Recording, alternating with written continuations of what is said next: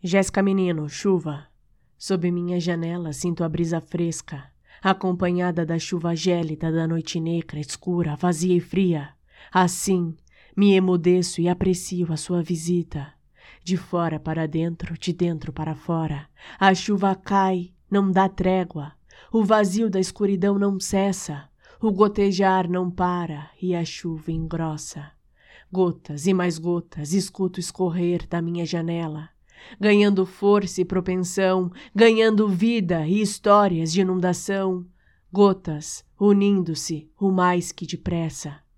Constituem o som calmo que me refrigera, refrigera minha alma, refrigera o meu ser, purifica o meu corpo e renova o meu dizer. Ah, como sois o meu calmante natural da vida e do viver.